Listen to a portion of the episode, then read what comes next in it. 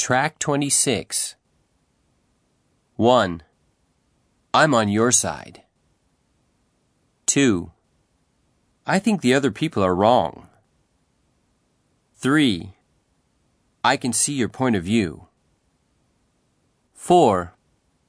It's going to take some work to convince them of our case. 5. You're right, but I don't know what you can do about things. 6. If we fight it, we'll just make things worse. 7. No one's to blame. 8. Things will work out somehow. 9. You should just ignore it. 10. You have to make a choice.